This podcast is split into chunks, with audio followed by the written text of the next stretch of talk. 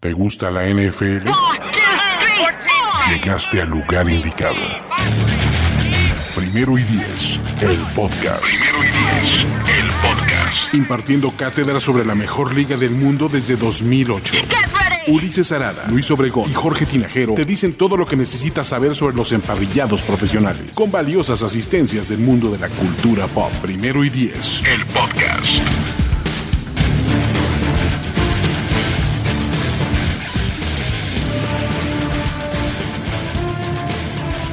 ¿Qué tal amigos de Primer y Diez, el podcast o el videocast o el streaming o el live streaming o por donde quieran que nos consuman, ¿no? Bienvenidos a el tema de esta semana, como siempre, Luis Obregón, Jorge Tinajero y un servidor Ulises Arada. Nos vamos a reunir a hablar de lo que está en onda en esta NFL, ¿no? Básicamente.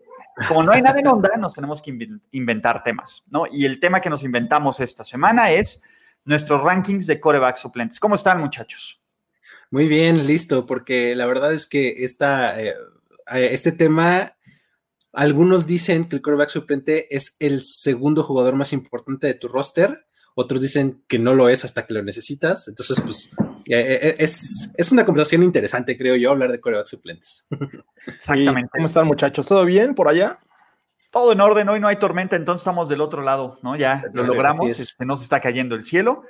Y le des justamente esto, ¿no? Antes de empezar y antes de, revisar cada uno de los rosters y qué es lo que ofrece cada, cada equipo en esta posición, definir para nosotros cuál es el rol o la importancia de un coreback suplente, dependiendo de la situación, y con base en eso, ver cómo los 32 equipos están en su situación. Para eso, utilizamos una escala que nos sacamos de la manga, que es completamente subjetiva, y pues, listo, ¿no? Entonces, ¿Cómo ven, muchachos?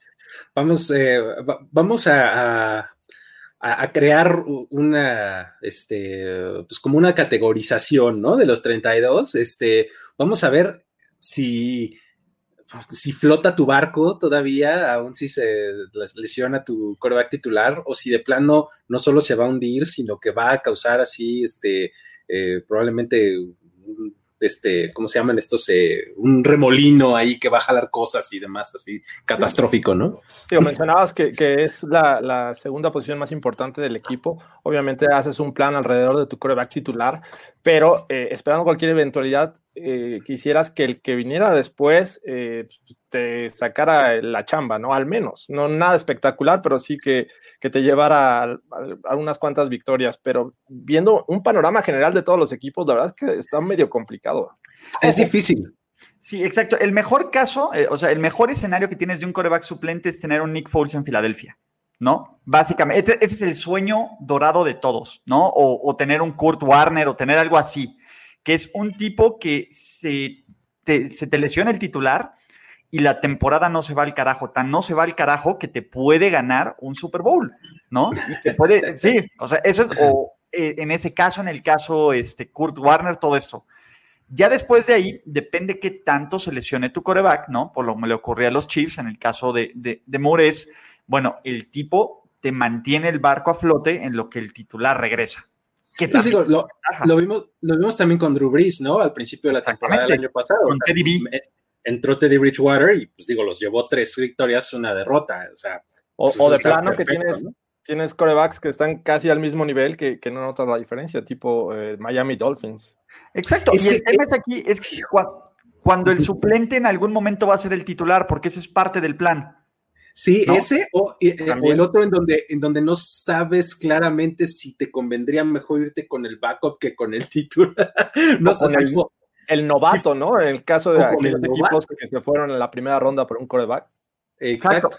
Es más, pregúntale a Brock Osweiler, ¿no? Ese era su Super Bowl y ese era su momento. Ahí es, nos está diciendo Facundo Asgrada, ¿no? Con Brock, Brock Osweiler, por favor. Esa es la idea, ¿no? Vamos a categorizar, vamos a poner a todos estos corebacks en, en, estos tiers y al final ustedes nos van a comentar o nos van a decir si lo escucharon el podcast o, o si después vieron el video, cuál es su categoría o qué tan mal estamos de acuerdo a su visión de la realidad. ¿Cómo ven, muchachos? ¿Estamos listos para empezar? Estamos vamos a darle. Antes de empezar,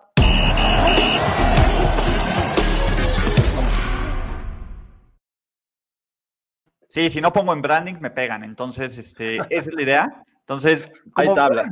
los, los que están viendo el video en el canal de YouTube de Primero y Diez o en Facebook, van a ver que aparece nuestra bonita tabla de Tier Maker, ¿no? Donde justamente lo que vamos a hacer es, vamos a agarrar cada uno de estos equipos y vamos a categorizarlos. Para los que no alcanzan a ver bien o los que no tienen la pantalla completa, están viendo en un celular y dicen, ¿qué demonios dice ahí?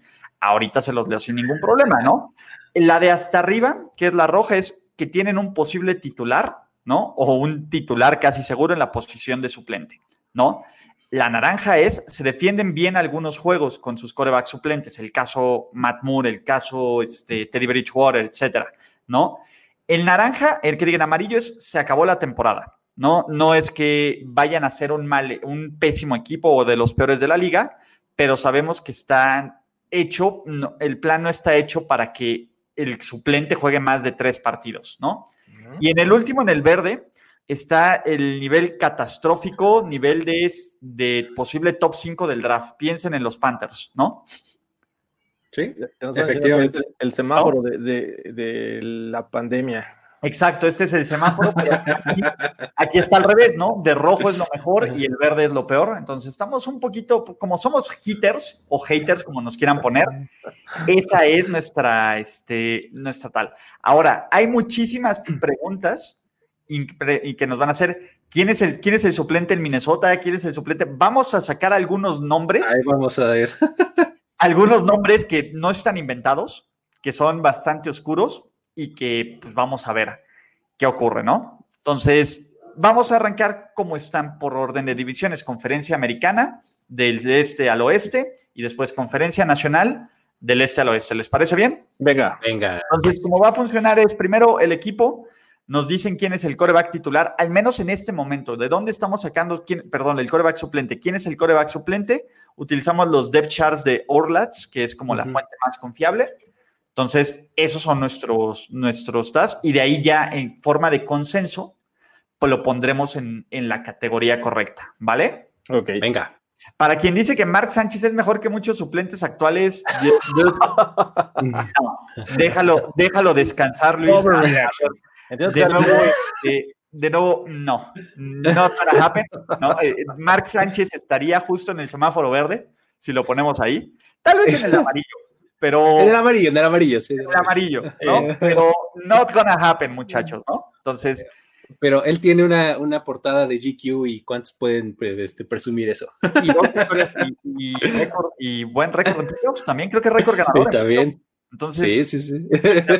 Hitters de 10, ¿qué más quieren? Entonces, este, arrancamos. New England Patriots. Luis, en este momento, ¿quién es el coreback suplente de los New England Patriots? Pues en este momento se llama Brian de Self Destroyer Hoyer. Este es el que aparece en, el segundo lugar, porque en el primero ya aparece Jared Stidham. ¿no? El, Entonces, el futuro, el, elegido 2.0. ¿no? Este, exactamente. Entonces, Brian, Brian Hoyer, que pues lo que, lo que seguro te aporta, según yo, es pues algo de conocimiento de la cultura, del esquema, de cómo se hacen las cosas en New England, porque pues ha pasado ahí mucho tiempo, ¿no? A ver, lo que te implica, el tipo es, la verdad es que no es titular, es un suplente y es un mal suplente. O sea, ni siquiera es un suplente que, que quieras tener. Esa es la verdad. La única razón por la que esté en New England es porque conoce a la gente, porque sabe cómo llegar al, sabe cómo moverse ahí en, en, Foxboro. Fuera de eso, sus oportunidades no han sido muchas, es una realidad. No gana un juego como titular de 2016. Bueno, como titular creo que es un pleonasmo. Eh, en los Niners creo que pasó por ahí, eh, tuvo un récord de ser 0-6 y con los Colts el año pasado 0-1. O sea, no sé qué tanta confianza te pueda generar. Estuvo en Cleveland también, me parece, ¿no? En algún momento. o sea, de hecho, cuando salió por primera vez de los Pats fue porque se lo llevó Michael Lombardi a, Cleveland. O sea. otro caso de éxito de New England, pero bueno. Sí, sí, sí. Eh, creo que también anduvo por ahí en Houston, ¿no? En Houston también. Entonces, sí, a ver, seamos realistas. Se acabó la temporada, punto. Pues sí, es que mira, eh, creo que los Pats son un, son un gran ejemplo, sí, yo estoy de acuerdo con ponerlo ahí, los Pats son un gran ejemplo de, cómo eh, pues cualquiera de las cosas puede salir muy mal o puede salir bien, ¿no? O sea, Jared Stidham, pues pues ojalá le salga bien, pero no sabemos, ¿no? Y, es que es el tema, ¿no? O sea, no sabes a, ciencia cierta quién va a ser el titular en, la semana uno. O sea, puede ser Brian Hoyer y estar hablando del backup Steedham, a lo cual creo que perfectamente cabe en la misma categoría, ¿no? Exacto. No, a, ver, yo creo que con Steedham por lo menos tienes la sensación de que podría funcionar. Con Hoyer ya sabes que it's over. Es que, fíjate, si lo volteas, imagínate que Hoyer es el titular y Steedham es el backup. Yo también lo pondría ahí. Yo también pondría se acabó la temporada porque estamos viendo para el 21. ¿Me explico? O sea, estamos ya, ya vimos que no la vamos a hacer este año. Vamos a meter al chavo que se foguee y el 21, pues venga, ¿no? O sea, pero ya al 20 no le vamos a meter nada, se acabó la temporada, ¿no? quién sabe, ¿no? Yo lo pondría en el naranja, en el semáforo naranja a Steedham, pero, a ver, estamos hablando de Hoyer de Destroyer. ¿Estamos de acuerdo que aquí va Hoyer de Destroyer? Sí, sí, de acuerdo, de acuerdo. Miami Dolphins, probablemente el equipo con la mejor situación de backups quarterback. Pues sí, es que ese es este, el embarrassment of rich people. Este, este, pues actualmente tiene pues, como Fitz es el titular a, Ryan Fitzpatrick, tienen a Tua Tagovailoa y a Josh Rosen, ¿no? Entonces, pues ahí incluso la batalla podría ser por el backup o la batalla, no sé, o sea, la batalla está entre tres personas, ¿no? Sí, a, ver, tienen posibles titulares, a ver, con experiencia, dos de titular, con, con un pick alto de alguien que, la verdad, yo no creo que debería ser titular este año, pero es el futuro del equipo. Y que tiene mucha promesa. Patrick, que, que, la verdad es que es el mejor viaje de, de montaña rusa que te puedas comprar con tu dinero a, pesar de, a, pesar de, que los Dolphins eh, hicieron una buena agencia libre y se han tratado de reforzar, creo que todavía no es momento para lanzar al ruedo a un novato como Tua, ¿no? Yo le daría un año para que estuviera ahí este, recuperándose de esa lesión y esperar para 2021 que tenga un mejor equipo y mientras jugártela con Rosen como backup. Pregunta mágica. ¿Se lesiona, toco madera porque espero que no ocurra, Fitzpatrick? Los Dolphins tienen un posible titular como suplente, ¿no? Yo creo que sí, en cualquiera de los dos lugares, en cualquiera de los dos casos eh, tienes como posible titular a Tua, por, por lo menos por el upside y por la promesa, y a Rosen por la misma situación, ¿no? O sea, tienes a, dos. Y ojo, a ver, Rosen, lo voy a decir, y sí, digan Ulises, di lo tuyo, no me importa. Rosen podría ser titular en varios equipos y podría ser un suplente de categoría naranja o incluso roja en muchísimos equipos, incluyendo New England. Pero ya dilo tuyo, Ulises, ¿no? Ya siéntese, señora. Exacto, no me importa. No me importa. Es, es parte del contrato. Me están soltando. Ya señora. Eh, de ahí, tenemos a los New York Jets que. ¿Qué pasó, flaco? ¿Qué pasó? Exactamente. Eh, eh, el tema es ese, ¿no? no sabemos si vaya a estar sano para la semana 1, lo cual pondría como siguiente opción a David Fails. Fails.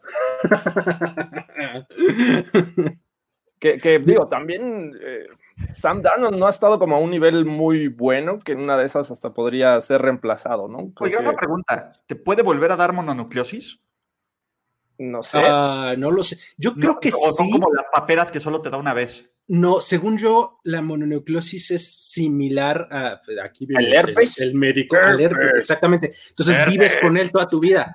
vives con él toda tu vida. Es un virus que está activo y se apaga y se prende. O sea, según yo, sí podría volver a darte. Según yo, ¿eh? Ah, digo, no Corríjame, comunidad médica que nos, que nos ve. Ah. para, para, para, tú. Para, para el primo de un amigo. Exacto. Para el primo de un amigo. A ver, yo creo, ojo, que si los Jets tienen que ver al suplente, están en un serio, serio, serio problema. Sí, yo también. Ya vimos que Flaco no es la solución como titular. Esa es la verdad. Y bueno, Fales o como se llame, perdón, pero yo creo que si los Jets, ojo, aún con, perdón, eh, maldito viento, aún con, aún con, este, con Darnold, son un candidato para top 5 del draft. Si le quitas a Darnold, que es su pequeña hilo de esperanza, yo lo pondría en nivel semáforo verde de Jets de catástrofe. Absoluta. Sí, sí, Perdón. Si tuvieras a Flaco, si tuvieras a Flaco tres semanas, ¿está igual de perdido? No sé, me eh, gustaría hacer un, me gustaría hacer un caso por, por Flaco en la dosis correcta. ¿Cómo, cómo ven? Tú dinos, Jorge. El tema es la lesión, ¿eh? creo que es el cuello. No sé qué tan bien pueda regresar. Y bueno, ya venía con un historial de los Ravens. Eh, lo que vi con los Broncos no me inspira nada de confianza, así es que yo creo que no lo puedo rescatar de, esa zona verde. Sí, definitivamente. Vámonos por el verde entonces. Vámonos por el verde, ok. y por último, otro de mis muchachos eh, que en algún momento se pensaba que podía ser pick uno del draft, ¿no? ¿Quién era? Se pensaba. Barkley. Sí, sí, sí, el mismísimo Matt Barkley, en esa, eh, en esa larga este, lista de quarterbacks de USC que tienen muchísima promesa, como el mismísimo Mark Sánchez que ya salió al tema hace rato. Matt, Barkley, Matt Barkley es el backup de Josh Allen en, en Buffalo. Sí, eh, yo lo pongo en una categoría naranja. Yo creo que ya comenzó un, este, un, juego para los Bills y fue victoria. Matt Barkley, en general lleva un récord de 2-5, así es que eh, es complicado creer en, Matt Barkley, sobre todo porque esta ofensiva de los Bills depende mucho de también lo que pueda hacer eh, Josh, este, Allen eh, en cuanto a jugadas rotas, y creo que eso no lo tiene Barkley. Pero ojo, a ver, pero tienes la suficiente defensa y el buen ataque terrestre. Para esconderlo un poquito, ¿no? Para esconderlo bien, ¿no?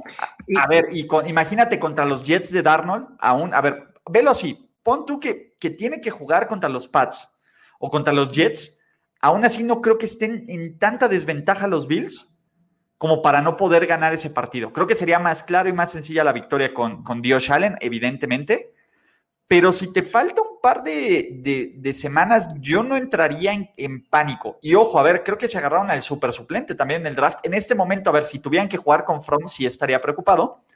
Pero en un par de años, From puede ser el nuevo este, Chase. Es de la séptima caballería, Ulises. Es tu amigo, Jorge. Es, de Elite White People. Elite White People, ¿no? Este, elite White People. Fine White People. Very fine White People. ¿no? Suban el precio a las armas. Está bien. Pero yo creo que en ese momento, los Jets, evidentemente, para más tiempo podría preocuparse, pero yo creo que Barkley puede mantener a flote el barco un poco, porque aparte también tiene, creo que, mucho más talento que otros corebacks suplentes alrededor. creo, creo que la defensiva le ayudaría muchísimo a jugar complementario, o sea, a hacer fútbol complementario a, quien sea el, backup, ¿no? Eso, eso te lo puedo conceder, pues. Sin embargo, no estoy tan seguro. O sea, siento que su, su como que la muestra que tenemos para juzgarlo es, es, muy corta. No sé. Sí, o sea, siete juegos eh, como titular de Matt Barkley en su carrera, dos ganados nada más. Eh, a pesar de que tenga una buena defensiva, eh, buena protección, creo que las decisiones son un tema importante y, aunque lo quieras llevar, su, su, su cuerpo de, de, running backs es joven todavía, así es que, no sé, no me inspira a mí tanta confianza como Blizzard. ¿Se acabó la temporada entonces? Yo lo tengo clasificado como se acabó la temporada, sí. O sea, mira, ahorita en el, depth chart está Josh Allen, Matt Barkley y como tercero está Davis Webb ni siquiera está Jake Fromm, ¿no? Entonces, en algún momento él va a ser el tercero. En algún momento él, sí, y seguramente el segundo, probablemente, ¿no? Este, pero creo que en este momento sí yo diría, bye, se te cae Josh, eh, Allen y, adiós. Sí. Ok. se acabó la temporada, muchachos. Cleveland Browns, favorito de Jorge Tinajero. Uh, Case Keenum. Oye, estamos aquí este, en, en, en, ex Broncos, ¿verdad? Primero Flaco y luego Keenum. viendo, la liga de tomando coquita, parece coquita, pero es como chelita, mira, ven, ya, ya le ven el color. Ahí tienes pumita. Exactamente. Entonces, el, tema, el tema aquí con, con Case Keenum es que eh, su única buena temporada que, que ha tenido en. Nos demostró que puede ser un buen suplente fue con Kevin Stefanski, que ahora va a ser head coach de los Browns, ¿no? Entonces, esa posibilidad de conjuntarse en una eventual necesidad de, recurrir a, a Keenum, creo que no podría ser tan malo para estos Browns. Yo estoy eh, exactamente en la misma, o sea, creo que Case Keenum también en la dosis correcta está muy bien. Esos pases así tan, tan, con, tanto arcoíris como los lanza Case Keenum, creo que, creo, creo que en la dosis correcta puede funcionar. O sea, creo que eh, algunos juegos te los puedes sacar eh, sin problema. Y justamente el, argumento que diste de Stefanski es, es, a mí que me parece como más contundente, ¿no? O sea, él conoce bien ese asunto. ¿no? Se defiende, ¿no? le dieron una buena línea ofensiva, tiene a Nick Chubb, eh, receptores de, calidad. No quiero decir que todos sean buenos, pero creo que estaría mucho mejor protegido que un Matt Barkley. Así es que creo que pues, podría hacer mejores cosas. Órale. Venga, Semáforo naranja. Estamos bien, ¿no? De aparte, ¿Quién es el suplente de, de, Joe Burrow? El mismísimo Ryan Finley, ya lo vimos la temporada pasada. A ver, te voy a decir algo. Si se lesiona Joe Burrow, que tiren el estadio de los Bengals, que hagan una construcción, que saquen todos los cadáveres que encuentren de ahí, que quemen toda la tierra, literal, que quemen absolutamente todo, que hagan un basurero y que, a, otro cementerio o a 200 kilómetros de ahí hagan un nuevo estadio. que, busquen otro cementerio donde hacer su estadio. Que busque, exactamente. o sea, no hay otra forma. O sea, se acaba la temporada, ¿no? Es una catástrofe. Claro. Sí, sí, sí. Sí, Totalmente. no, vamos a abundar en eso. Simplemente es, a ver, son los Bengals, puede pasar, entonces no se, no se nos estresen, muchachos, ¿no? Sí, pues es que ya, ya nos lo mostraron la temporada pasada. O sea, digo, eh, tenían Andy Dalton, le dieron el chance a Ryan Finley y nomás los hundió más. O sea, no, no, no. Entonces, eh, Pittsburgh Steelers, muchachos, Mason Rudolph, Devlin Hodges. Se acabó la temporada, ¿no? Porque aparte nos han demostrado los Steelers que no es una catástrofe, ni siquiera aunque quisieran hacerlo. Es que pero sabemos que están limitados. el meme dice que hasta para valer valen, ¿no? Horrible. El año pasado, digo, no arrancó muy bien Rotlisberger. Creo que en, cuestión de, cómo jugaron sus corebacks no hubo mucha diferencia y la defensiva es lo que los mantuvo rascando ahí los playoffs, ¿no? Pregúntale a los Browns. Ah, oye, y justamente aquí uh, alguien, eh, Alex Reyes nos preguntaba que el muchacho favorito de Tinajero, un tal Paxton, ¿tiene equipo? Justamente está en este equipo. Él es, el cuarto en el orden. Él es, el, cuarto, el, tercer, el tercer coreback el año pasado. Ni siquiera puede este, vencer a Hodges, por favor. cuac, cuac, cuac. No, a, a, ver, seamos realistas. Si volvemos a ver a Mason Rudolph o a Devlin Hodges, la temporada está perdida. Sí, pues. Se acabó la temporada. Amarillo, ¿no? Porque, a ver, sabemos que no es, no es tan estúpidamente mal como para que Pittsburgh tenga la necesidad de agarrar un coreback en la agencia libre o en el draft, pero sabemos que es malo. Sí, creo que eh, lo que nos mostraron el año pasado los dos es suficiente como para decir que, hay que pensar en el próximo año. No sé qué opinen ustedes. Sí, necesitarías como tener ahí un, gurú de corebacks eh, trabajando ya con Al Bruce Arians, ¿no? perdón. Afortunadamente no, no, lo está, así es que es muy complicado creer en, los backups de los Steelers. ¿No? Este, ahí dicen que ni para los madrazos salió bien bueno Rudolf. Pues ni para eso. Sí. ya ni el chiste, perdón. A ver, Baltimore Ravens, de nuevo también se acabó la temporada. RG3. Sí, con todo el respeto de RG3, yo, RG3 te gana partidos como suplente a los Steelers porque es así de bueno el equipo. Sí. ¿No? Pero ya que tu temporada dependa de RG3. Entonces iría entonces en el de eh, algunos partidos, ¿cómo fue? ¿Se defienden en algunos juegos? ¿Iría ahí? No sé. ¿Lo ponemos ahí? A, ver. ¿A los Ravens con RG3? Con RG3. Es que mira, yo, yo lo que veo con RG3. Siente buen equipo para aguantar una posible o una hipotética, no posible, hipotética, perdón, no vayan a decir que soy de la séptima caballería, lesión de, de, de la mar. Es que mira, yo creo que los Ravens tienen justamente eso, o sea, tienen un muy buen roster como para aguantar un poquito la, la carga y decir, bueno, Robert Griffin, eres una versión venida a menos de Lamar Jackson. Pero bastante, ¿no? O sea, podemos seguir corriendo nuestra misma ofensiva, ¿no? Contigo a un nivel más bajo, ¿no? Pero es nuestra misma ofensiva. Sí, no creo que estuviera de todo perdido, tiene buena defensiva. Eh, tiene mucho talento. Juego terrestre, incluso ahí RG3 a, su velocidad pues, podría aportar algunas yardas. Este, no lo veo tan perdido el caso de los Ravens. Sí, yo también ah. digo que eh, en poquitos partidos, dale tres, cuatro juegos, cuando mucho, y, te, gana dos. Te gana dos, exactamente. ¿No? Venga. Indianapolis Colts, Jacoby Brissett o ¿Quién es el otro? El coreback. Philip Rivers y eh, Jacob Eason, justamente el novato. El novato. Y Chad Kelly por ahí. Y Chad Kelly anda por ahí. Y escóndanse de sus casas, cuidado. Sí, sí, sí. Eh, creo que este es un caso en donde tienes, eh, tienes dos corebacks y, no sé, siempre me, recuerdo, me remite a este ejemplo de cuando los cabos rotaban corebacks este, entre jugada y jugada. O sea, si tienes dos corebacks, no tienes un coreback. Entonces, creo que ese es el caso de los, de los Colts. O sea, como que le están apostando a los dos. Es, un caso muy parecido al de los Dolphins, ¿no? O sea, a, cierto nivel, a, cierto nivel, tal vez los. No, no, no, perdóname, pero los Dolphins son superiores en las tres categorías. A ver, en el novato, en el ex coreback que nunca tuvo la oportunidad y en el veterano luchón. Pero son infinitamente superiores los Dolphins. Es, lo mismo. No, no, a ver, claro. pero, pero te va a dar yardas, te va a dar victorias no. Eh, tienes a, a Brissett que, le han dado su oportunidad, pero tampoco se puede consolidar como titular, y de hecho por eso trajeron a Philip Rivers. Y tienes al novato Jacob Eason, ¿no? Entonces, eh, casi da lo mismo que juegue Rivers y Brissett para este equipo. A mí, a mí se me hace. A mí también me parece un poco eh, intercambiable esta situación. O sea. los intercambias. ¿Qué pasa con los Colts? ¿Siguen siendo un equipo de 8-8 sin playoffs?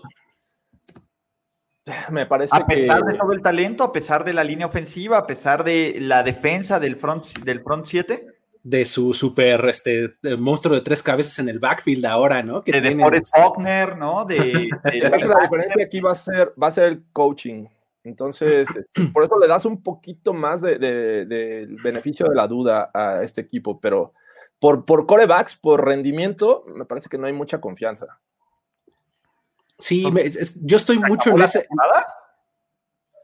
Es, se acabó la temporada. yo creo que se defienden, ¿eh? O sea, yo creo que arriba también en naranjita. Sería casi lo mismo, ¿eh? Sí, yo también creo que en naranja. Pues es que. yo no, no sé. O sea, tú teniendo a Rivers y Brissett como, Brissett como suplente, ¿los pondrías se acabó la temporada si algo pasa con Rivers?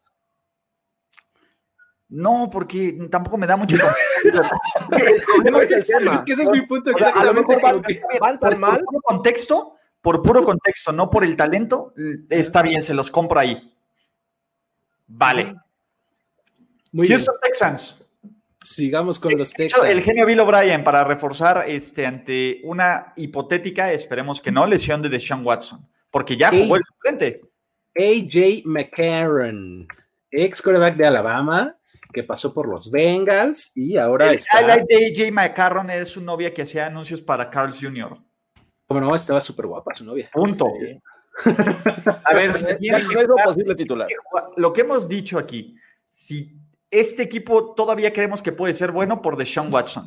Si remueves a Deshaun Watson de esta ecuación, este es uno de los rosters más débiles de la liga. Y es un equipo que está destinado a fracasar y explotar. Entonces yo lo pondría en verde. Sí. De plano hasta abajo. Absolutamente nada de confianza en AJ McCarron, nula. Que, no es tan Porque malo, pero sí no se puede echar el equipo al hombro. O sea, necesita de talento. O sea, si tuviera. Ese es el problema. Ese es el problema. lo pondrías en amarillo, pero ya ni siquiera tienes eso. Tienes a un JJ Watt que viene a menos, ¿no? Entonces no hay talento suficiente. Este es el equipo que va a ir hasta donde Deshaun Watson los lleve no ha tenido oportunidad eh, Jay McCarron, como nos dice Alex Reyes. Este, no sé, eh, eh, podría estar de acuerdo, o sea, en que, hemos visto muy poco de él, ¿no? Este. Gana los Titans con los suplentes, maldita sea, si quieres una oportunidad. Se lesionó Dalton, si mal no recuerdo, y él tomó algunos juegos y no lo hizo tan mal. Pero no ganó. ¿No? ¿No le ganó a Brock? No, no, le ganó a Brock. Ya, ya con Monday Night Football. Perdió, toda, perdió, perdió toda mi confianza. Perdió el beneficio de la duda. Entonces, ahí está todo el beneficio de la duda. Verde. verde. Quiero verde. ¿Quién es nuestro suplente? Logan Woodside. Imagínense eso.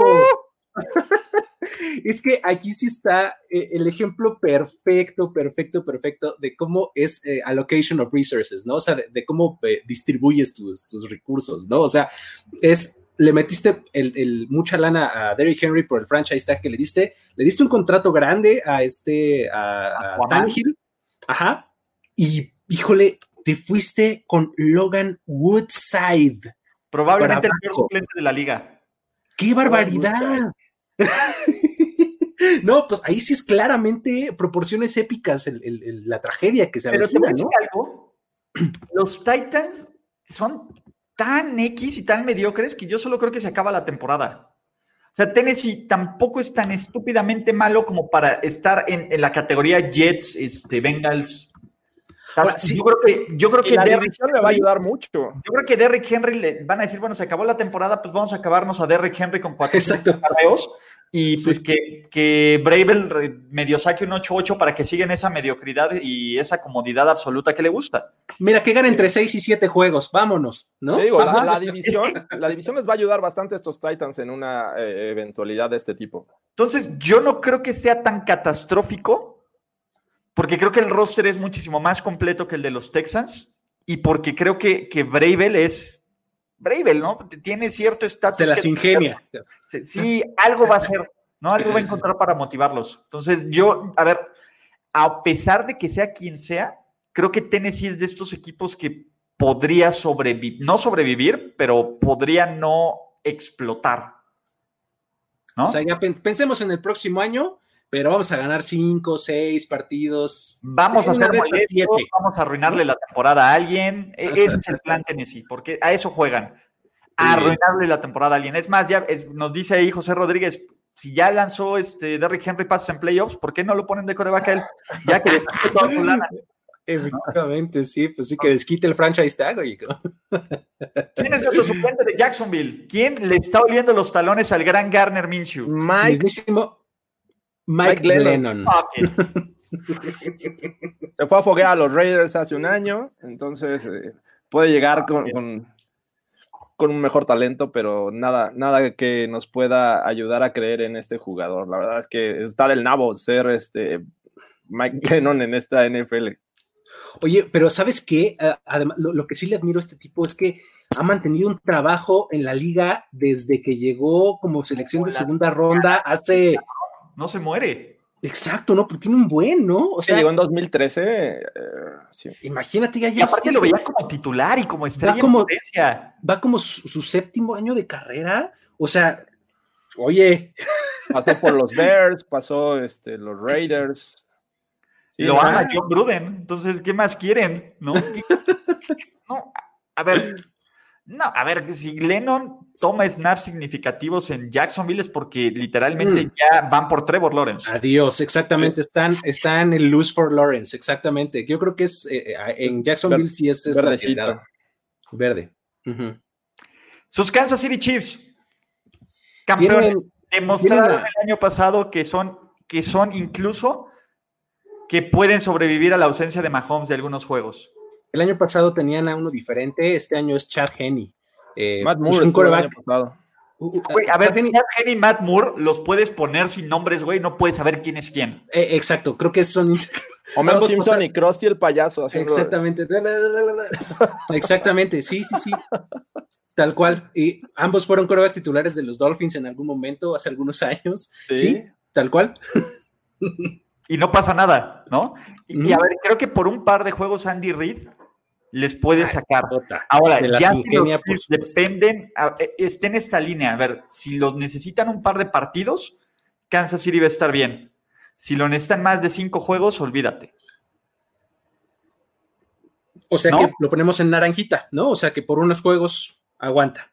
Por unos juegos aguanta. es como titular, pero sí, naranja yo creo que sí. O sea, podría estar mucho peor la situación. Es un buen sistema el de Chiefs, tiene muchas armas, entonces creo que la puede pasar bien Chad Henney. Tus broncos, los super broncos. ¿Quién es, ¿quién es el siguiente, el siguiente gran coreback de John Elway? ¿Quién a mí me preocupa, Jeff Driscoll. Las mágicas de John Elway. Jeff Driscoll, aquel jugador que, fue de los Bengals y el año pasado estuvo en los Lions. Eh, no hay mucho que decir. Eh, me, me, preocupa porque en una eventualidad se va al caño la temporada, ¿no? Oye, ese fue el que vimos en Thanksgiving eh, el año pasado o hace dos años. No, no, no, no, no, fue otro, fue otro. Fue, fue, fue el novato del año pasado, el de. El de ah, ya. El okay, Pero Jeff Driscoll jugó en 2018 con los Bengals, 2019 estuvo con los Lions. Driscoll es una pobre. O sea, si, Jeff Driscoll juega, John Elway necesita perder su trabajo de inmediato.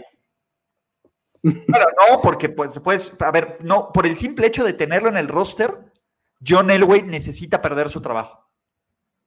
Sí, no, no, no puedes confiar en Driscoll como plan B. O sea, y eso es lo que creo que me hace pensar que los Broncos todavía podrían ir por otro coreback este, que ande ahí disponible, que sea mucho mejor que Driscoll.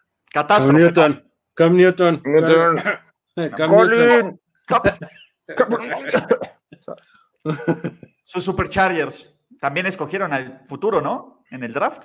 Exactamente, pues ahí tienen a Justin Herbert. Ahorita el, el titular se supone que es Tyler Taylor ustedes dirán, ustedes juzgarán, pero... con Ty para que esté un año y se fogue. A ver, si con unos Bills inferiores, pues yo no tengo problemas con Ty se me hace un buen coreback puente. Y evidentemente Hebert no es un posible titular, es un titular, ¿no? Sí, creo que eso califica también hasta arriba, ¿no? Órale, qué padre, mira, qué bonito. Ya llevamos dos hasta arriba. Aunque no sé, mira, hay, muchas dudas todavía alrededor de, Herbert, así es que eh, ponerlo este año me, causaría mucho conflicto, pero bueno, si no hay de otra, sí, sin duda es el, futuro de la franquicia.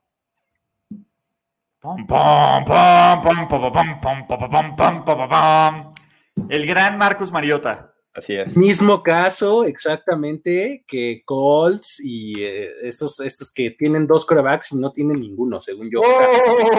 es que mi problema es que esos, esos equipos que están pagando por ver, o sea, como los Colts y como los, y como los Raiders, o sea, que ahorita están gastando mucho en la posición de coreback por este año, este año tienen que darse cuenta qué es lo que tienen que hacer para el siguiente.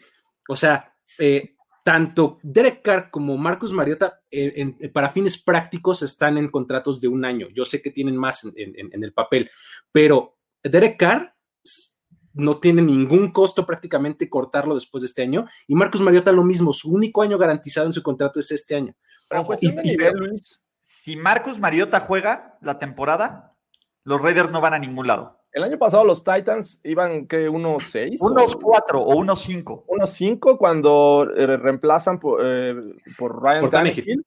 Y, y, los Titans se van hasta la final de la conferencia. Creo que en cuestión de nivel, sí, Derek Carr está, está mucho arriba, mucho más arriba que, que este Mariota. No, a ver, Mariota, si, si Mariota es un titular, tu equipo no va absolutamente a ningún lado. Punto. Yo, yo, por eso creo justamente que va al nivel de los Colts. Ahora, si Mariota está ahí tres partidos, cuatro partidos, ¿los sobreviven? No, no, yo creo que lo que, si Mariota juega, aunque sea eh, snaps que no sean del final de, de que los Raiders apalen, que tampoco creo que ocurre, si Mariota juega snaps significativos, lo que sea, se acabó la temporada de los Raiders. La justificación que puedas dar de, que el juego terrestre es bueno, también los Titans lo tenían. Tenían buena línea ofensiva. Eh, o sea, yo sí los pongo en amarillo, porque aparte Mariota es lo suficientemente mediocre, no malo, como para no hacer una temporada espectacularmente con los mala con los Raiders. Okay, Quiera van a choquear tan duro, pero sabes que los Raiders en el momento. Es más, los Broncos serían los más felices de ver a los Raiders con Mariota, porque saben que ya no tienen que competir con nadie más en la división por ese puesto de wildcard. Ve a Jorge, ya está pidiendo Virgencita, please. ¿No? Yo. en la rosa blanca, espérate. Ah. Yo creo que están en amarillo. No sé ustedes qué opinan. Creo que tú, también lo pones amarillo, ¿no? Vamos a sí, amarillo para los Raiders. Y con eso terminamos con la conferencia americana. Si quieren, hacemos un quick recap para los que nos escuchan y para los que están en este stream de nuestras categorías, porque la verdad es que estuvo interesante, ¿no? En el tema posibles titulares, tenemos a los Dolphins y a los eh, Chargers, quienes seleccionaron corebacks novatos este año y no van a ser titulares desde el día uno. En los equipos que se pueden defender bien algunos partidos con los suplentes, están los Browns con Case Montana Keenum, están los Ravens con RG3 están los Colts con Jacoby Brissett y están los Chiefs con Matt Moore, ¿cierto? Chad Kenny. Chad Chad Kenny. Henne, perdón. Kenny. Es que sí son intercambiables. Perdón. Es que, a ver, de nuevo, son, son, copias al carbón. Pero en fin. en los que se acabó la temporada, tenemos a los Pats con Hoyer de Destroyer, a los Bills con Matt Barkley, a los Steelers con Mason Rudolph slash eh, eh, Devlin Hodges slash Paxton Lynch, a los Titans con, recuérdenme el nombre, por favor. Eh, Es Logan Woodside. Logan Woods. Se ju- les juro que no lo estamos inventando, gente, de Existe, verdad. existe. y a los Raiders con Marcus Mariota. Y en donde venimos y donde veríamos una catástrofe espectacular sería con los New York Jets, con ¿qué pasó, flaco? Los Bengals, con ¿cuál es el nombre? Eh, Ryan Finley. Se llama Ryan Philly. Y con este los AJ Texans, McCarron. AJ McCarron, con los Jaguars Mike Lennon. y con los Jeff Broncos. Driscoll. Jeff Driscoll, la madre. Vamos a la conferencia nacional y Jeff empezamos Driscoll, por- Jeff Driscoll es como primo de Jacoby Brissett. Suena, suena como parecido. Bueno, ok. Luego, Venga. vámonos. Exactamente, ¿no? Mariota ganó un juego de playoffs en Arrowhead. Carr nunca ha podido ganar ahí. Es una de esas que no sería tan malo para mis Raiders. A ver, Mariota ganó un juego de, de playoffs en el Arrowhead porque Dios es grande. Punto. Porque se lanzó un pase a sí mismo y anotó. Eh, Exactamente. cuando tengas de jugadas fortuitas, por favor. O sea, Sí. Entonces, este, tranquilos, muchachos, ¿no? Volé, les, les volé. Si hay un equipo que ha sobrevivido a las lesiones de su coreback titular, son los Philadelphia Eagles. Ya no está Nick Foles, ya no está afortunadamente, eh, ¿cómo se llamaba este, el, el super amigo de Alberto Musali? Este. eh, McCoy, no, no, no. El, eh, No. Iván Drago, Iván Drago. Este, Iván McCown. Drago, maldita Ma- sea. McCown. McCown, McCown. Josh McCown. Ajá. Exacto, ya no está Mark Sánchez, ¿no? Ajá. Está Jalen Hurts.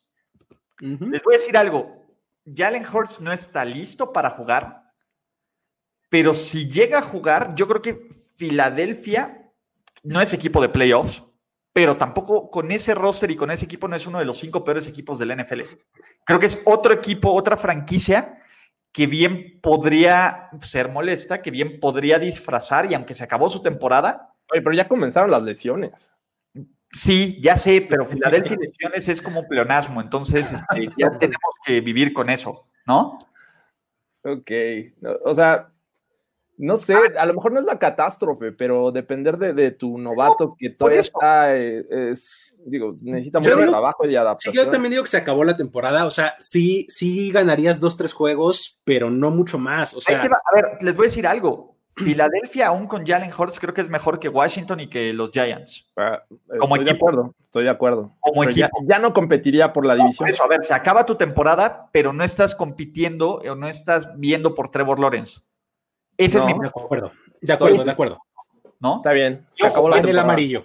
No, tal vez adelante lo que quiere es que, que pase de este semáforo en amarillo al naranja, ¿no? A que puedas ganar unos partidos y eventualmente, si todo sale mal y si lo desarrollan perfectamente bien, que tengan un titular, ya sea para ellos o para venderlo a alguien más, ¿no? Sí, sí, creo que en el amarillo está bien puesto. ahorita. Yo creo que el amarillo pasa. ¿Quién es el suplente de, de este, del quarterback de los Giants? Colt McCoy. Me El mismísimo Colt McCoy. Mira. Hooker. El no no para los que dicen, ¿no?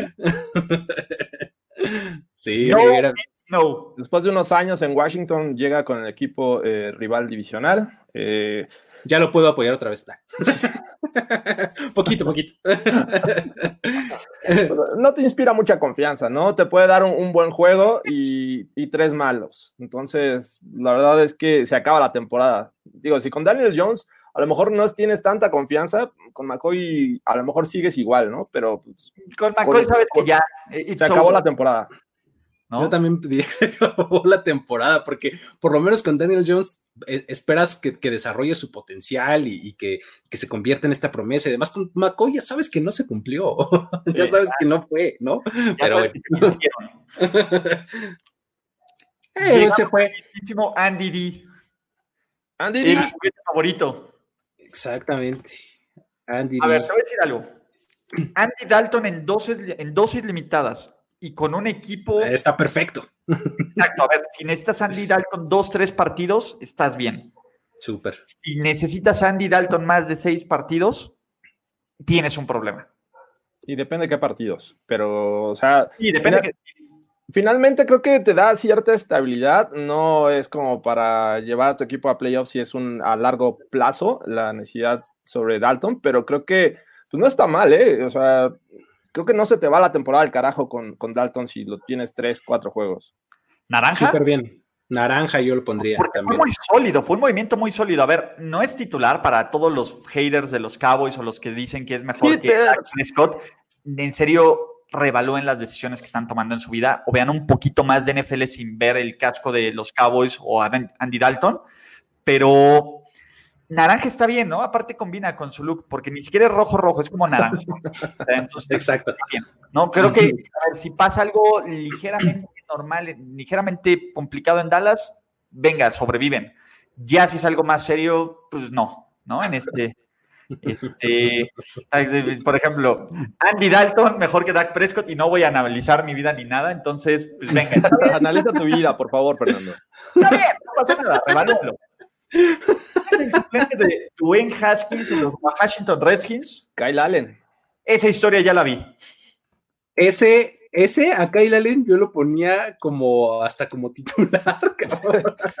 o sea, podría ser el titular la semana uno, no sin problema. Es malísimo. Si Kyle Allen tiene que jugar un snap significativo para tu equipo, es que no vas a competir por nada. Es el hombre de seguridad de Ron Rivera, ¿no? Malísimo, carajo. A ver, yo, yo no sé por qué Kyle Allen tiene un trabajo y Capper. Bueno, ya.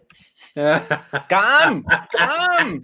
¿Por qué Cam Newton sigue disponible? Exactamente.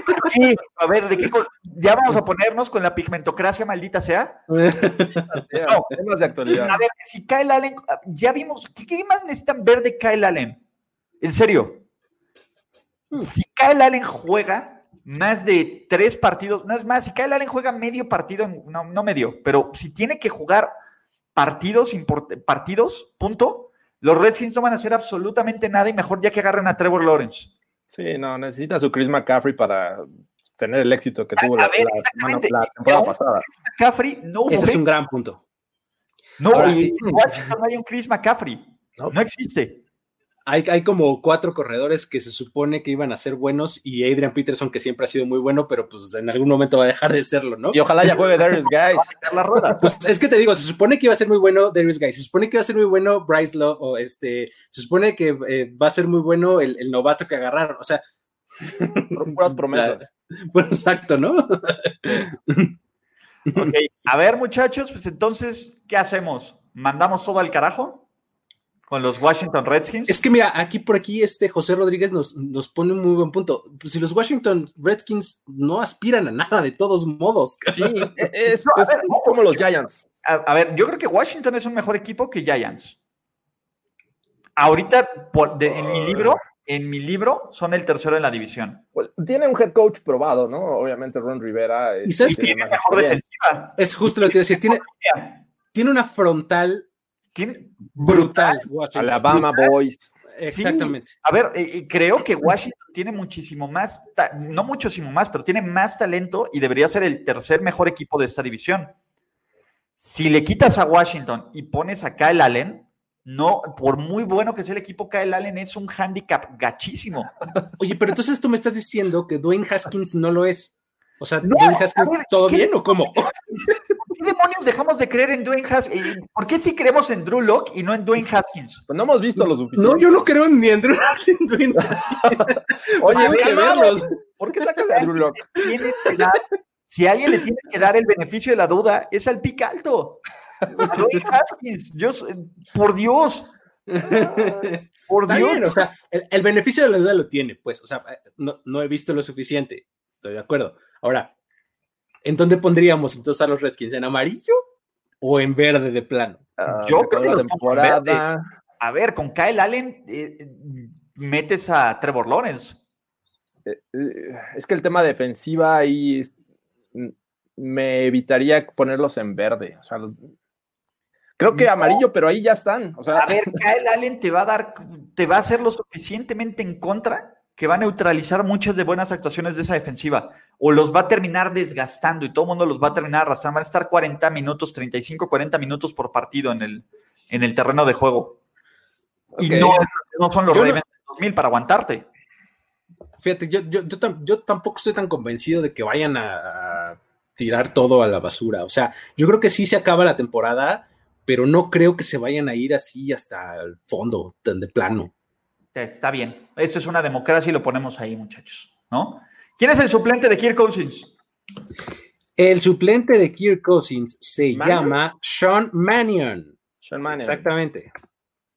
O sea, se, van al amarillo, ¿no? O sea, creo que tienen suficiente equipo o tienen calidad alrededor como para decir que se van a ir hasta el verde. O sea, y por eso creo que se acaba la temporada, porque creo, porque los Packers van a estar eh, peleando y los Bears por ahí, yo no los descarto del todo, así es que eh, se acaba la temporada. Exacto, y no es tan mal equipo este Minnesota como para llegar a las liguitas Rafita Patricia. Así es. Evitan la Rafita Patricia Lee. Mira, ve, José Rodríguez, nail it. Prefiero poner a Alex Smith en silla de ruedas antes de que Kyle Allen juegue. de plano. Sí, Alex. ya, evitó la silla. Maldita sea, ¿no? Entonces, de ahí, Chicago Bears, actualmente en el depth chart es el equipo de Mitchell Trubisky para perder. Es correcto. Exacto. Señoras y señores, tienen un titular en la banca. Tienen, es más, en este momento les casi les puedo asegurar, no garantizar como Neymar, pero les puedo asegurar que el suplente para el inicio del kickoff no va a ser Nick Foles, va a ganar su trabajo trabajo pretemporada. O sea, todo, todos los astros indican y todas las declaraciones y todo lo que nos han dicho están dicho, es una competencia abierta y Mitchell Trubisky está roto emocionalmente. Sí, tienes que traer a ese hombre de experiencia, de playoff, Super Bowl. Eh, posiblemente no sea dentro de la elite y no pienses en Nick Foles como ese top 10 cuando lo quieres este, eh, elaborar, pero sin duda tiene que ser el titular en Chicago, para eso lo llevaron. Creo que ahí estamos eh, todos en la sintonía que tiene que estar en rojo. Lo interesante es ¿Qué pasa al revés? O sea, imagínate que Nick Foles sí es el titular y que Trubisky es tu backup. Se acaba la temporada.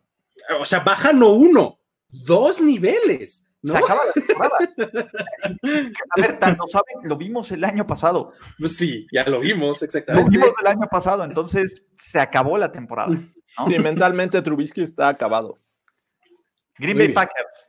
Ojo, yo creo que en este momento, Green Bay Packers es bien interesante porque la situación ahorita es en uno, pero creo que el siguiente año el tier puede ir en otro y en dos años el tier puede ser diferente. Exactamente. Entonces, si Green Bay tiene que utilizar a, por favor, díganos quién es el suplente. Jordan Love. Feel the Love. Corazón Peña. Lord Peña, así como dice. Como de medio deforme. Exacto, como, un vaso, ¿no? Más o menos. Pero este, Jordan Love en este momento no está listo. De acuerdo. No, creo que sea una catástrofe top 5 porque Green Bay tampoco es tan mal equipo, pero sabes que la temporada está perdida. Si tiene que jugar el siguiente año Jordan Love, por al menos unos partidos, te puede dar algún momento interesante.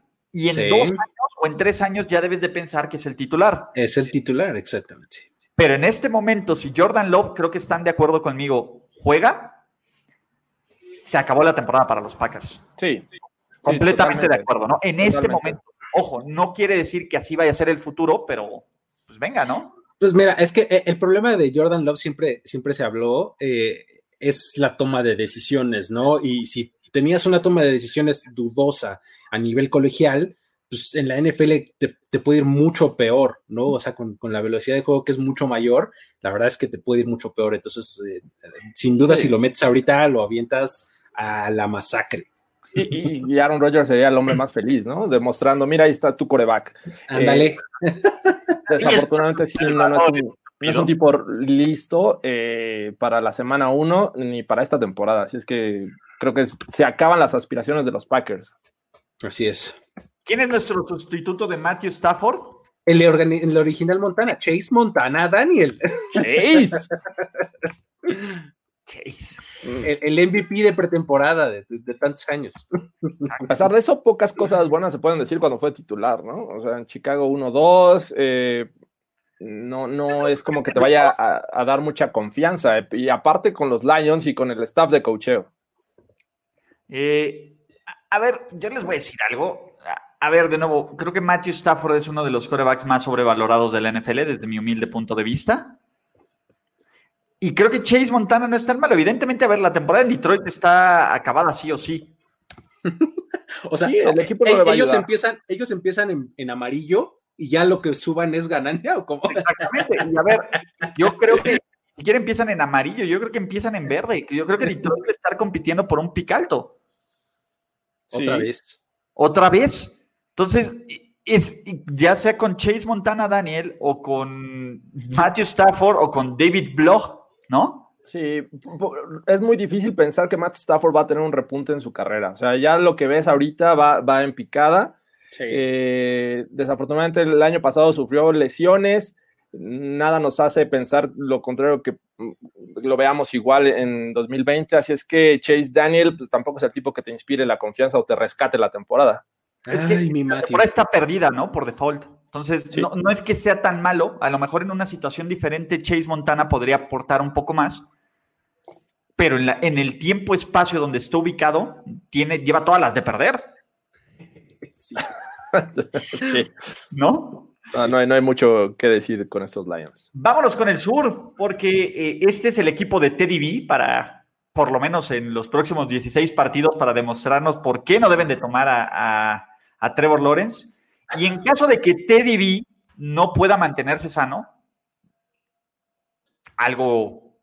Tiene el número 7, Will Greer. Eh, selección del año pasado, si mal no recuerdo, ¿no? Tercera ronda. Exactamente. Eh, tuvo ahí una oportunidad con los Panthers, eh, perdió. Kyle Allen. O sea, un carrusel también el año pasado de quarterbacks con los Panthers. No hay mucha confianza. De hecho, tampoco hay mucha confianza con Teddy Bridgewater, a pesar de que venga de, algunas victorias con los Saints.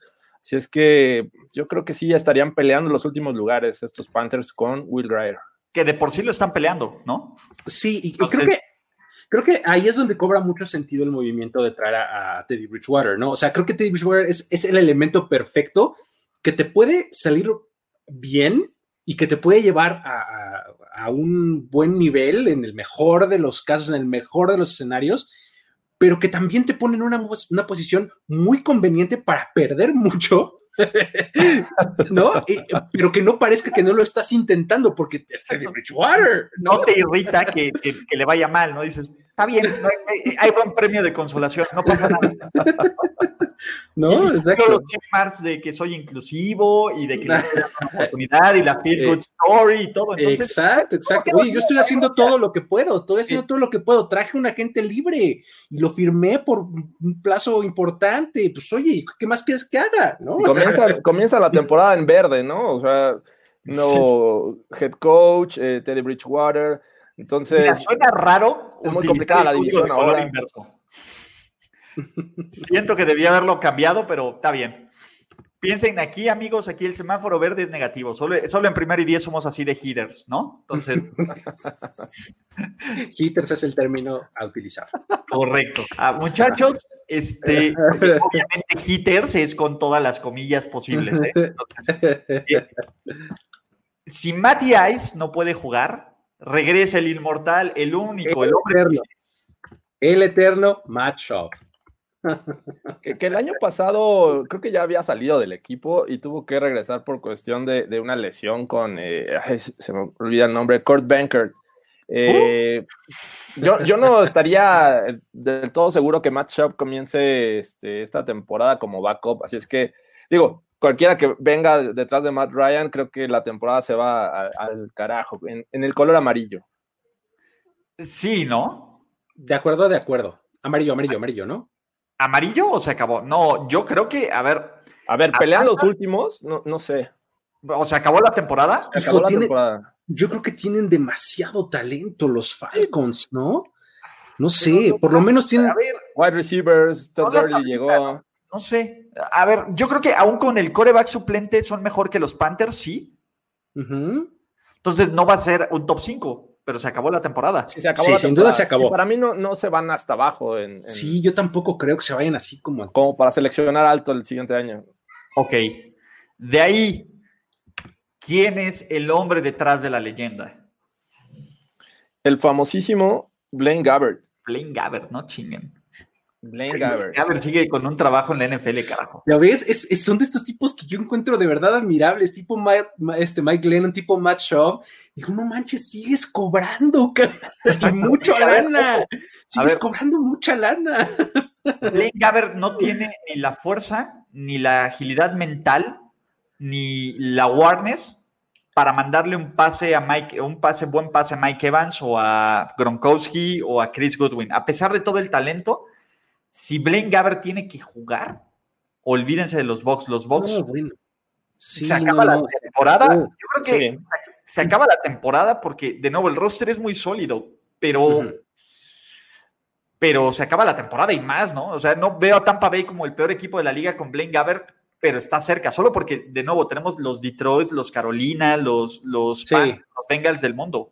Sí, digamos que sería un equipo peor que con Winston. Sí, sí, sí, exactamente, ese es un buen parámetro. Es, serían peores que con Winston el año pasado. Sí. Que 7-9, que es peor que Winston. 4, 4, 5, 5, 11. A lo mejor con un 5-11 no te alcanza este año para estar en el top 5 del draft.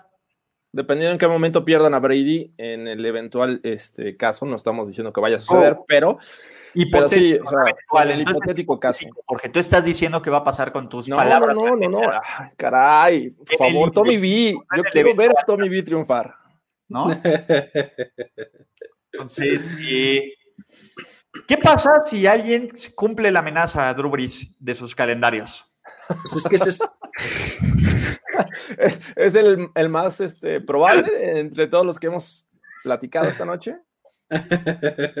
Fíjate que eh, este es otro caso bien extraño en donde pues hay este, pues hay hasta tres jugadores ahí que podrían ahí decir algo, ¿no? O sea, es Breeze, el segundo en el orden en realidad es Tyson Hill y hasta el tercero viene James Winston, ¿no? Te voy a decir algo. Los, yo prefiero personalmente a Jameis, para que, a, Teddy Bridgewater. Por lo cual, a ver, si el año pasado los Saints sobrevivieron a Teddy Bridgewater, pueden sobrevivir, pueden sobrevivir a Jameis. Yo creo que estoy de acuerdo. un titular sólido que te puede ganar constantemente. Porque Time Solo Hill es más como este slash, ¿no? Todo, depende, todo depende de qué tan rápido pueda adaptarse a este equipo y que el trabajo de Sean Payton con Winston, ¿no? Eh, obviamente Teddy Bridgewater ya llevaba este, un, tiempo con el equipo. Eh, me parece Sean Payton un, buen head coach que puede transformar o mejorar el, juego de, cualquier coreback, pero apenas va a llegar Winston. a ver, no sé. El mejor coreback de los Saints en la ronda, en la ronda de Wild Card fue Timeson Hill. Gracias a él estaban en el juego contra los Vikings. Sí, a ver. Entonces, este, yo creo que en las limitadas de, de estos combinación de corebacks, los Bucks van a estar bien. Yo los pondré. creo que sí, están en naranja. Yo, estoy de acuerdo. Sí, yo los pondré en naranja, ¿no? Yo creo que pueden sobrevivir algunos partidos, ¿no? Entonces, sí, no, creo que la temporada se vaya al carajo. Entonces, ya, ya, ve bien Winston, por favor. Team Jameis. Venga, vamos por un 40-40, Jameis. Tú puedes. Si puede Última división, Wild Wild West de la Conferencia Nacional. Empezamos con los LA Rams. ¿Quién podría ejecutar el esquema ofensivo de Sean McVay a la perfección si Jared Goff sufre alguna lesión complicada? El mismísimo John Walford. este equipo sí está del nabo. no, pero es que horrible. Jared Goff no, no, te inspira tanta confianza. Eh, ahora va a estrenar eh, eh, running backs. la verdad es que con, el backup, creo que incluso podrían estar muy, muy abajo estos Rams. Los Rams podrían ser top 5 del draft, ¿no? sí, o sea, los Rams pasaron muy rápido de ser un, gran contendiente y tener un gran equipo a ser una franquicia en franca reconstrucción. O sea. Pregunta, esa es una gran pregunta. ¿Dónde carajos está Blake Bortles? según yo, Bortles no tiene chamba. ¿Es agente libre? Por favor. No está, no está en mis depth charts. sí, no, no, no, está. No, no, tiene trabajo. ¡Uh! Pero Blaine Gabbert sí, maldita sea. o sea, él está en la misma categoría que Kaepernick, Cam Newton y Blake Bortles, ¿no? ¿O, o qué? ¿no? Desempleado, titular con experiencia, desempleado. Titular con experiencia, exactamente. Titular con experiencia, titular, ojo, que ha llegado a una final de conferencia, desempleado. Al menos una final de conferencia, desempleado. Y que ha estado a punto de ganársela a los Pats de Brady. Claro, ojo, solo porque le anularon un touchdown a su defensiva. Maldita NFL arreglada. Hashtag, los odio. A ver, si me repiten el nombre, por favor, de, de, ¿qué, son esos nombres que es? John Wolford. Si John Wolford, ¿qué número tiene John Wolford? Digo, ya para. para es el número 9.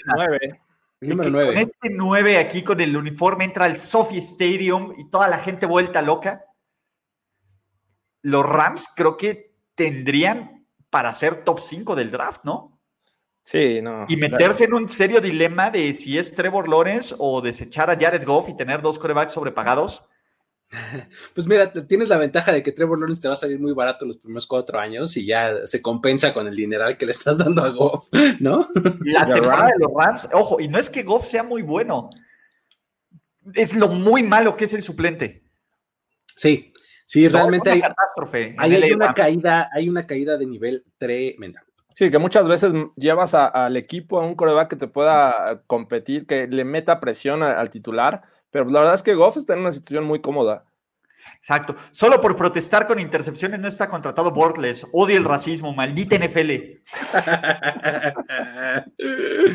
Exacto. ojo, a ver si es cierto. Espérense, los Rams no tienen primera ronda. Efectivamente. Sí es cierto. Es de los Jaguars. Sería lo mejor que le podría ocurrir a los Jaguars. Muy bien. sí, es cierto, tienes toda la razón, cierto, Alex. Se me fue completamente la onda. Deja ver si juegan contra los Rams, Rams y Jaguars, porque ahí tendrían intereses bastante oscuros. Exacto. ¿Quién es el suplente del gran Kyler Murray? ¿Cuál es el plan B del genio Cliff Clinsbury? Brett Huntley este coreback que. Claro, el, suplente de Brett, de este, ¿cómo se llama? El gran Brett de los Packers, ¿no? Comenzó De los Packers, exactamente. Ajá. Ay. De UCLA. Yo creo que también es una catástrofe, ¿no? Eh, de Arizona. Mm. O se acabó la temporada. Digo, estamos. se acabó. Mira, eh, no sé. Está, en el borde, ¿eh? está en el borde entre esas dos, no estoy tan seguro. No estoy tan seguro. Este, mira, tiene, tiene... ¿quiénes se acabaría la temporada? O sea, tienes a los Lions, los Panthers, eh, los Rams. Es, complicado creer que puedan estar ahí, pero bueno, no sé, puede ser, ¿eh? O sea, puede ser que de plano estén en los primeros lugares del siguiente draft si algo sucede con Kyler Murray. Mira, tienen, tienen una ofensiva con harto playmaker, ¿no? O sea, tienen eh, Fitzgerald, Hawkins. Este, Yo creo que se acaba la temporada, ¿no? Yo también, creo, creo que no los pondría como tan, tan, tan mal. O sea, creo que y, a la defensiva más o menos han hecho cosas decentes, tienen un muy buen pass rush. O sea, creo que se acabaría la temporada sin duda, pero no creo que llegaran al nivel catástrofe. No sé cómo ven a menos de que el genio Cliff Clinsbury, pues... Es el tema, el, coaching. Es que, a ver, es que tampoco confío tanto en Cliff Clinsbury. Exacto. que se ponga súper experimental, no sé. Bueno. sí, a, ver, que se ponga bien rock progresivo y acá algo, no, no, sé, no sé. rolas de 25 minutos con solos de 13 minutos de guitarra. Sí, con un tiempo de tres octavos, de este, cosas así bien extrañas. Exacto, sí, sí, sí. es el tema, ¿no? Eh, es que tampoco confío mucho en el coaching. Lo entiendo, entiendo el talento, pero no confío nada en el staff de coaching para que la verdad es que Kyler Murray los arrastró un par de victorias al final, que de juegos que no debieron de haber ganado o empatado. Totalmente. Sí. Ok. Penúltimo equipo, Seattle Seahawks. Chavos, si, si, algo le pasa a San Russell Wilson, los Seahawks no tienen el roster para ser competitivos en la NFL. Punto. Eh, punto. sí. Punto. Esa es la verdad. Russell Wilson es tan bueno, es tan espectacular, es tan efectivo que ha ayudado a, que, a, a tapar muchísimos hoyos en Seattle. Demasiado. Pero muchísimos. Una línea ofensiva cuestionable, una defensa en reconstrucción, un cuerpo de corredores que se lesiona cada rato. Y ese es el problema. Gino Smith, sí, me, sí es Gino, ¿verdad? Sí. Es correcto. Gino Smith es el coreback suplente. Güey, si Gino Smith juega, los Seahawks son un- uno de los peores equipos de la liga. Sí, se acaba Es la un temporada lo bueno fácil. que es Russell Wilson. No, no sé si está al grado de llegar a, a la zona verde de, de Sí, por supuesto. de Yo voto nuestro por la board. zona verde. ¿Tú, Luis? Ah, Mm, Fíjate que no A ver, sé. dime, dime algo que haga bien Seattle sin Russell Wilson. Mm, ¿Defensiva? no, es que lo hace ya la defensiva es lo, Lo que hace, pero Lo pero hace. ¿Qué tanto 13, te apoya Russell 2014. Russell Wilson es la pieza de Jenga de este equipo. La quitas, la jalas mal y todo se viene abajo. Por muy buen head coach que sea Pete Carroll, por... es un equipo que están reconstruyendo y que tienen esta ventaja de que todo, de que son overachievers año con año los hijos y me encantan. Ojo, a mí Por todo yo lo que ha sido este- porque Russell Wilson es un gran core- así de bueno es. Por todo lo que ha sido este, este equipo durante los últimos años, cuesta trabajo verlos eh, caerse tanto. Por eso. Pero ¿por qué? A ver, sobrevivieron a la salida de Legion of Boom por Russell Wilson y por lo que Sí. hizo la ofensiva. eh, Ya no tienes ni el Legion of Boom y ya no tendrías a Russell Wilson. Date un tiro. Sí, ya no Literal. tienes a Marshall Lynch, que, que te cargó muchos años.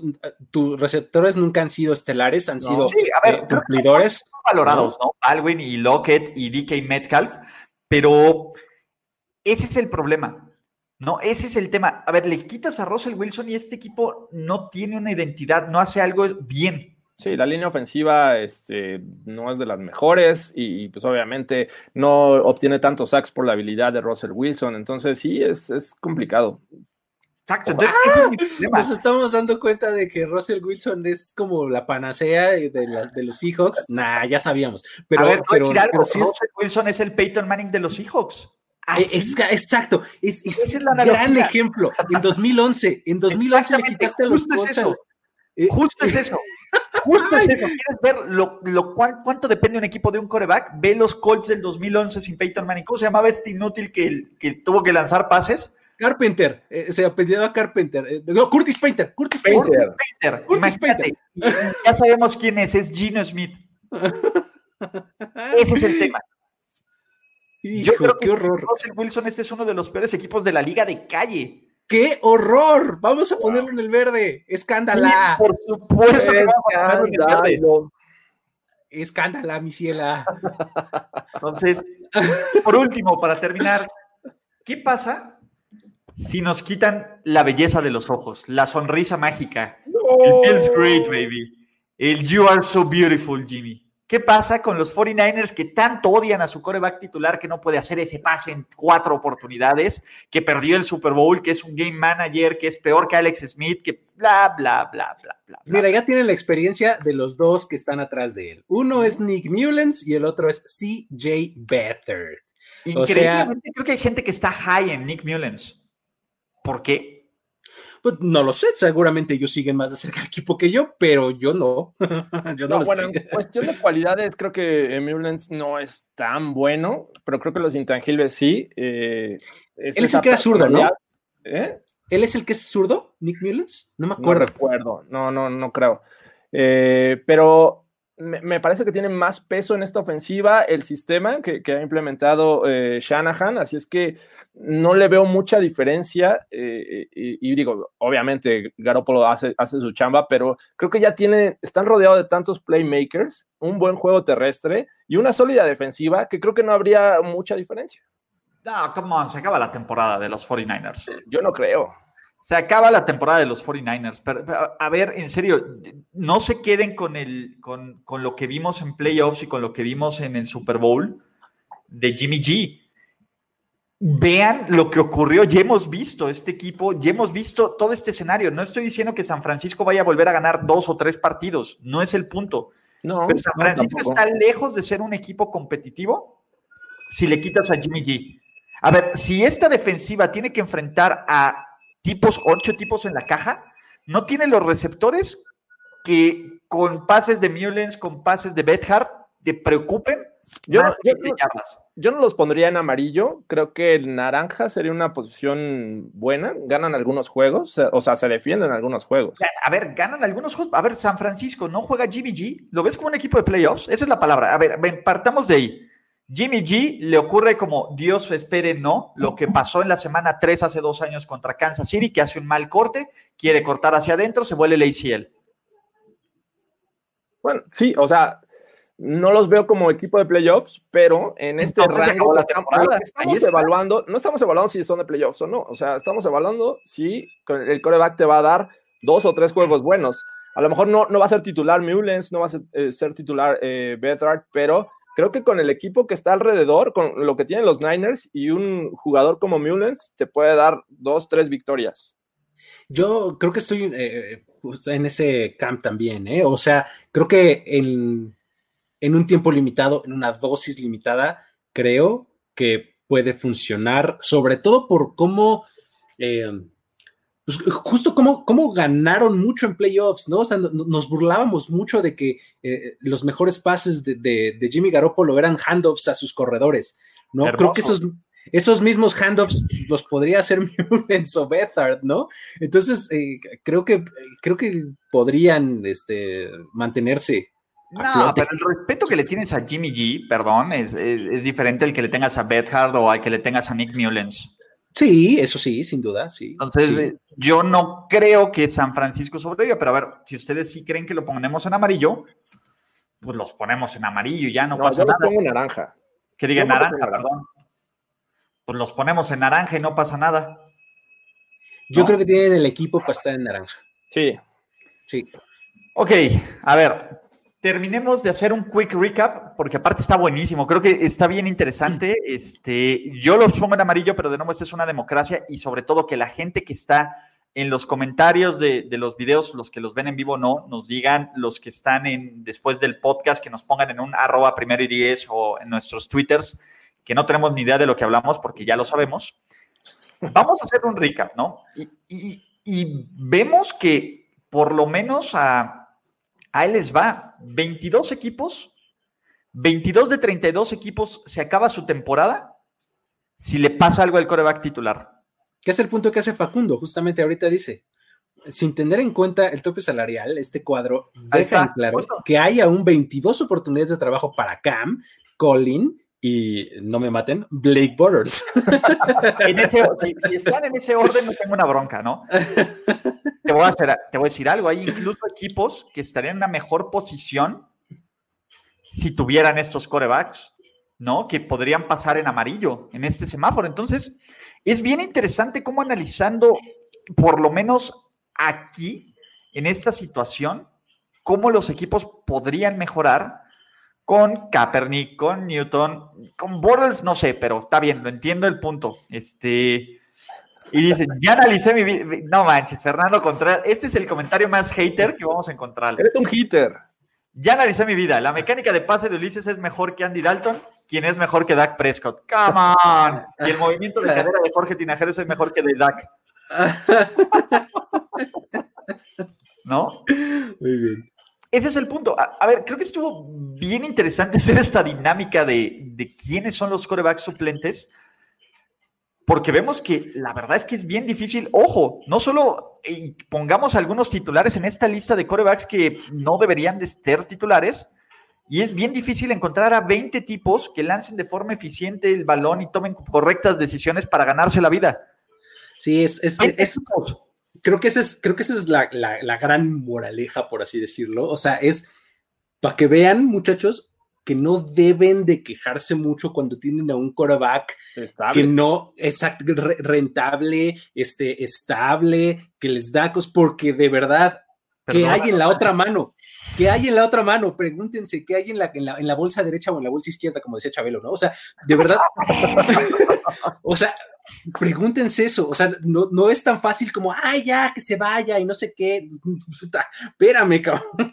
se va, ¿qué hacemos, cabrón? por eso vemos año con año en el draft que se le da más peso a esta posición a pesar de que hay mejores jugadores en cuestiones de talento. O sea, es muy complicado encontrar un quarterback para la NFL y hay equipos que han demostrado que mejor hago una transición en mi sistema ofensivo para adaptar las cualidades de ciertos jugadores.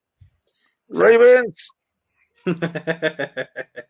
Sí, y, sabes, eh, también eh, el asunto es que justamente eh, relacionándolo con este, relacionándolo con algún comentario que vi por acá de, ah, justo el que nos decía Facundo del tope salarial, no puedo dejar de, venderles una serie que viene próximamente en, primero y diez, que es sobre los grupos de posición más caros. la primera entrega es sobre los grupos de corebacks más caros en la liga. ¿Y qué creen? Entre los más caros está Seattle, entre los más caros está Raiders, entre los más caros está Colts y Cowboys y Saints. Eso ese es el top 5 de, los, de, los, de, los grupos de corebacks más caros en la liga actualmente. Eh, vean en qué situación están ahorita en este ranking que estamos poniendo, ¿no? Ahí, eh, es, esa primera entrega la, escribí yo, saldrá pronto, y, justamente haremos ese mismo ejercicio para ver eh, justamente cómo no necesariamente el dinero equipara al talento y cómo... ¿Entiendes? Coreback barato, la, la ventaja de tener un buen coreback barato. De, tener un, de pegarle en el draft a, un, a un coreback, ¿no? O sea, de tener los primeros cuatro años a un bargain, ¿no? A un, un superprecio de descuento, ¿no? O sea, ahí está la, verdadera, este, que ahora se da, azúcar, ¿no? Entonces, oigan, me gustó mucho esta dinámica de los tier makers. Podemos jugar con otras rankings de con otras posiciones, claro. Exacto, con defensivas, con ataques aéreos. Y creo que puede ser una gran dinámica para este offseason. Este, además, agradecerle a toda la gente que vio este video en vivo, para los que ya se suscribieron a nuestros canales, para los que ya nos ayudaron. Ya llegamos a los 10 mil en Instagram, entonces kudos a todos ellos. Eh, y para seguir creciendo todo en, en, YouTube, en nuestros canales de redes sociales, que se suscriban al podcast en iTunes, Spotify, eh, Apple Podcast, eh, iBox, todo ese tipo de cosas. Entonces, Google Podcast. Y solo eso, ¿tienen algo más que decir para cerrar con este, con este podcast o ya están listos? No, déjales, déjales el, el rank, Sí, déjales los tier makers. No, la verdad es que estuvo bastante divertido. Eh, vamos a, preparar los que siguen y la verdad es que gusta mucho y creo que motiva ver la respuesta de todos los que se conectan en vivo y bueno, después los que están ahí este, viendo el, el video ya guardado. Exacto. Ojo, a ver, Ulises dice que Seattle es contendiente a Super Bowl, pero sin Wilson los pone como equipo mediocre. ¿Qué pasó ahí? Te habla de lo brutalmente buen coreback que es Russell Wilson. Y ni siquiera mediocre. Y ni siquiera mediocre. Mediocre, les hizo un favor. Sí, mediocre sería media tabla. Uy, se la dejó barata, ¿no? Exactamente. Exacto. Entonces, es el tema, ¿no? A ver, pasa. ¿No? Ve a los Colts, ¿no? Los Colts eran favoritos y contendientes al Super Bowl con Manning y Sock for Lock sin Manning. Entonces, por supuesto que pasa, ¿no? Entonces, este, pues bueno, eh, ya ni hablemos de Dak. Soy un hitter de él, no así de los Cowboys. Pues bueno, vamos a ver. Este, me sigue viendo eh, perturbador ver a los Chargers como top 3 en backup coreback. Pues agarraron un coreback con el pick 6 del draft, ¿no? Eso es lo que esperan, mínimo. Entonces, creo que, esa, es, la razón de, que solo haya tres equipos ahí. Son dos que agarraron quarterback en el top 10 del draft este año y el otro, pues, que tiene un MVP del Super Bowl, ¿no? Entonces, pues, creo que, creo que está bien. Totalmente. Ojo, para los que dicen del fantasy, ojo, tuvimos que mover eh, por horarios. Vamos a hablar de fantasy el jueves en la noche pero sí ya seguro va. Vamos a tener un mock draft ahí para empezar a ver lo mal que estamos en nuestros picks tempraneros y ya analizaremos el mock draft. Pero, a ver, está eh, platicando de NFL con esta semana, ¿con quién toca, Jorge? Eh, es raro, no es muy común y son los Texans. Muy bien. Y tenemos 24, eh, este, 21 líneas. 21 líneas o 24 cuadros, que es de películas de la NFL, que es... Este, esta semana nos toca hablar de Something for Joe y Trofeo a la Vida. Es la historia de John Capelletti de, de, de Penn State.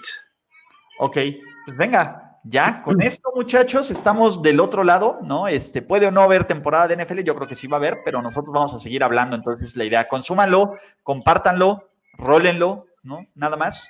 Entonces, este, ya con eso cerramos, ¿no? Venga, gracias. Muchas, gracias, a todos. Nos vemos en una semana para seguir viendo de qué hacemos rankings. Hasta la próxima. Bye. Bye. La celebración ha terminado.